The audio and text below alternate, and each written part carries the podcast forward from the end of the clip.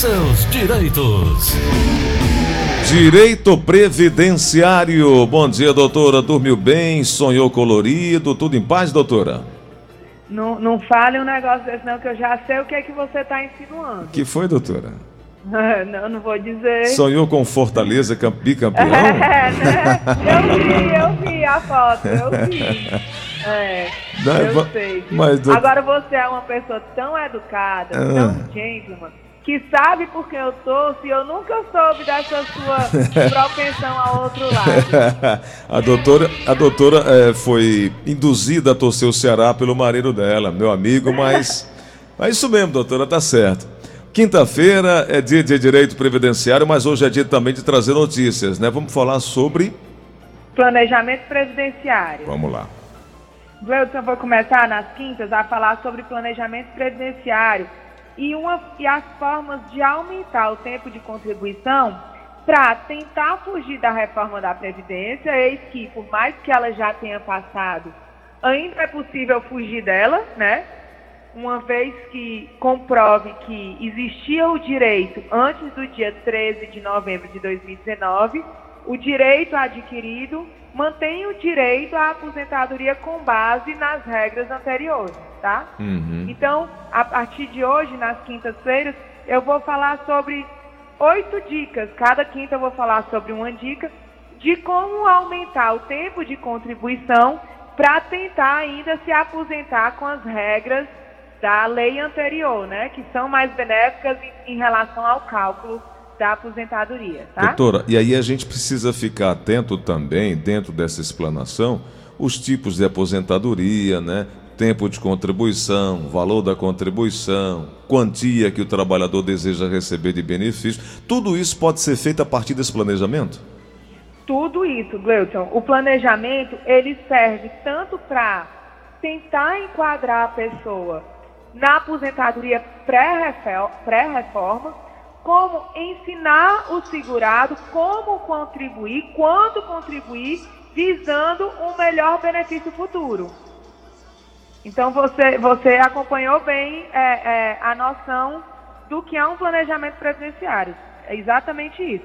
Tanto a gente tentar enquadrar na lei anterior, que é mais benéfica, como, já que passou a reforma da Previdência, já que o estrago já foi feito, tentar minimizar os efeitos dela numa aposentadoria futura. Certo? Uhum. Então, é, eu vou falar hoje é, sobre a senha do meu INSS, mas eu vou dar aqui os oito tópicos que eu falarei nas próximas oito quintas-feiras, tá? Ok. A gente vai falar sobre conversão de tempo especial em comum, averbação de tempo rural, que geraria a aposentadoria híbrida, o pagamento de lacunas, por exemplo, saí do emprego, fui para outro, passei um tempo sem, sem, sem, sem trabalhar, não consegui contribuir, como é que faz esse pagamento de período em atraso?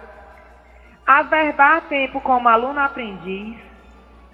Averbar no INSS, ação trabalhista ganha para poder contar o tempo de contribuição. Complementar valores, digamos que a pessoa trabalha de carteira assinada ganhando dois salários mínimos e tem outro tipo de fonte de renda que consiga pagar mais o INSS para ir aumentando a contribuição, pra, visando a aposentadoria com valor maior, tá? Então, cada quinta-feira a gente vai trazer um assunto. E hoje o assunto que eu vou trazer é o primeiro passo para começar o planejamento previdenciário, Gleuson. Certo. O primeiro passo é ter acesso à senha do meu INSS. Como fazer? É, como fazer? Hoje, cada vez mais, é, e a pandemia intensificou já esse movimento que o governo estava fazendo de virtualização dos serviços, né? Então, o meu INSS já existia e por conta da pandemia, ele mais foi mais solicitado do que nunca, né? Então, para ter acesso ao meu INSS, né? O, o segurado vai entrar no site meu.inss.gov.br.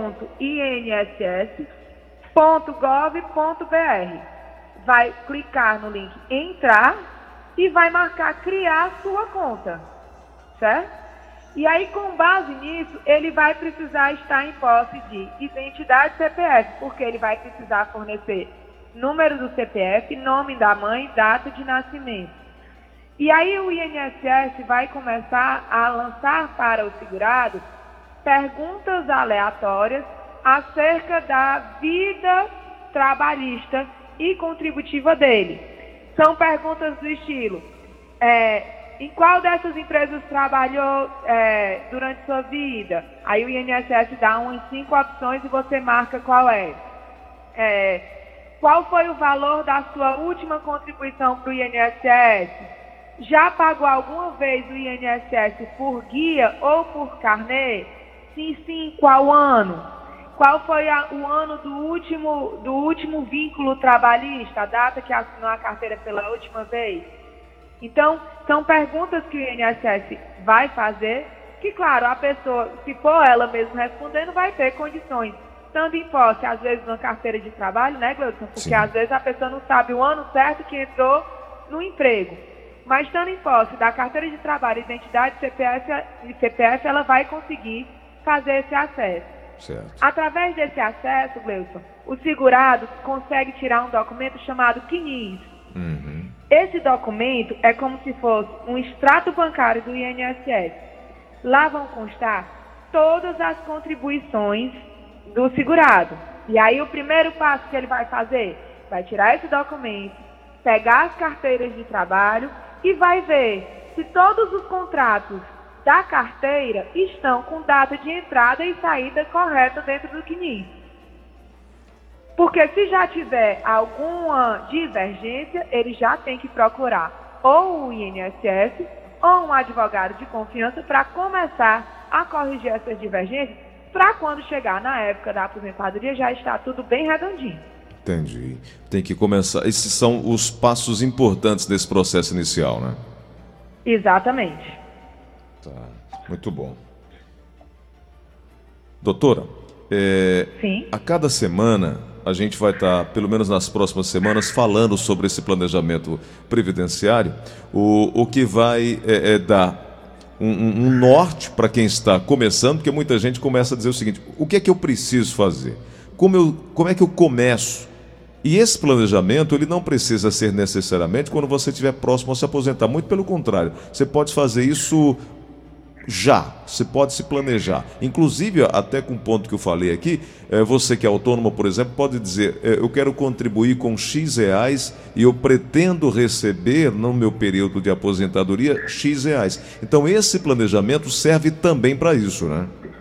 Exatamente, Gleudson. E também a importância é, desse cadastro no INSS e tirar o CNI para ver o que, é que tem de lacuna. Para quando tiver uma melhora na situação financeira, tentar pagar essas lacunas. Tem que ficar atento ao programa que eu vou falar sobre a lacuna, tá? Porque não é qualquer pessoa que pode chegar no INSS e pagar período em atraso, tá certo? Perfeito. Mas é muito importante esse pagamento em atraso, Gleuton, porque como a, a regra de cálculo do benefício mudou, né? Começa em 60%. E a partir de 15 anos aumenta 2% para a mulher e de 20 anos 2% para o homem. Então, para aumentar o valor do benefício, Agora, mais do que nunca, tem que aumentar a contribuição. o número de contribuições. Perfeito, Exatamente. Perfeito. Doutor, então fica marcado assim: a cada quinta-feira a gente dá uma passada nesse planejamento, né? Exatamente. E aí a gente deixa as quartas-feiras para as perguntas e também a, a, a, o tempo que a gente disponibilizar aqui, o tempo que a gente tiver aqui, a gente vai trazendo algumas perguntas para que a doutora possa responder. Por exemplo, Uh, nosso ouvinte com final de telefone 4931 diz assim: Doutora Ana Flávia, meu esposo deu entrada ao auxílio há mais de 45 dias. Ela não diz qual tipo de auxílio, disse apenas o auxílio. Conseguiu marcar uma perícia médica pelo 135 para o dia 19 de outubro. Chegou o dia, não tinha médico. Ligou novamente, marcou para o mês que vem. Perguntado, perguntou se a moça, é, perguntou para a moça se voltando ao trabalho ele perde esses dias. E ela falou que tem que puxar no sistema um requerimento que está ou não apto a trabalhar. Então, se ele voltar, doutora, perde o direito de receber? E já estamos com as contas eh, chegando, contas atrasadas, muita preocupação. O que é que deve ser feito? Na verdade, Gleuton, nesse caso, existe até essa, esse gap, né, que o INSS com as empresas acabam sem intenção de prejudicar o segurado, criando. O que, que acontece? A empresa diz, não, o, o empregado está doente, tem que se afastar. Aí ele vai para o INSS, aí ou o INSS diz, não, não está doente, volta a trabalhar, ou não tem a perícia. E aí, como é que ele vai trabalhar doente? É, no caso de, desse ouvinte específico, ele está dizendo, ah, doutora, eu vou voltar a trabalhar porque eu não fui para a perícia, eu vou perder o direito? A primeira pergunta não é nem essa. A empresa vai aceitar ele trabalhar doente? Sem condições? Né? É Infelizmente, é, é, esse problema com o INSS está afetando, ontem inclusive falamos isso, quantos milhares de pessoas estão na fila para realizar uma perícia médica e as perícias médicas não estão acontecendo, né? E não estão acontecendo na velocidade que teria que acontecer para poder dar vazão a esses pedidos. E é, é, no final das contas, eu acho que é mais vantajoso o empregado, se ele tiver condições, ele voltar a trabalhar para evitar de perder o emprego, né, Gleuson? Sim, sem dúvida. Porque uma coisa é você apresentar para a empresa uma carta do INSS dizendo que você está afastado por questão de doença. Outra coisa é você não estar afastado pelo INSS nem estar trabalhando. É isso. Bom, aqui tem um ouvinte, final de telefone 3176, tem uma pergunta no WhatsApp da Verdinha. Gleice Rosa, bom dia, Gleice. Gleice, que eu, estou ensejando, sou aposentado como vigilante. Só que meu aposento foi feito das últimas, foi feito o cálculo das últimas contribuição. Eu quero saber se eu, se eu tenho direito de, de ir atrás de fazer os cálculos desde o início, quando eu comecei a trabalhar. Por favor, aguarde essa resposta da doutora Ana Flávia. Obrigado e tenha um bom dia. Bom dia, doutora.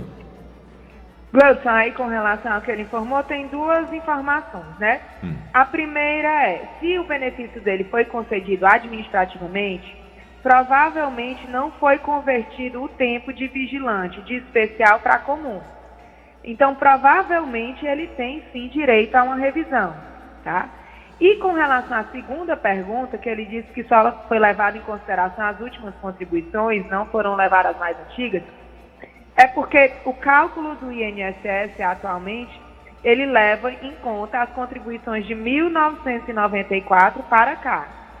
Existe uma tese que é chamada Revisão da Vida Toda, que recalcula o benefício é, é, acrescentando todas as contribuições desde o início da vida laborativa do segurado. Tá? Essa é uma tese que está passando nos tribunais e está ficando suspensa para julgamento perante o STF, tá? Mas tem sim essa tese e ele pode solicitar a revisão, tanto a revisão pelo período de contribuição para ver se aumenta o valor, como a revisão da vida toda. Ele pode solicitar as duas. Perfeito. Doutora Ana Flávia, na próxima quarta-feira estaremos de volta trazendo informações aí sobre o direito previdenciário. Ah, a doutora Ana Flávia disponibiliza eh, um Instagram aí nas redes sociais que é o arroba GFG Advocacia e lá você encontra posts, encontra informações atualizadas e vai enfim, coletando detalhes para sua caminhada aí no processo de aposentadoria.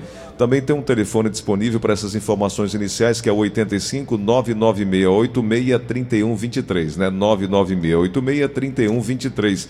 Doutora, por hoje, muito obrigado, um grande abraço e até a próxima semana aqui no estúdio, hein, doutora?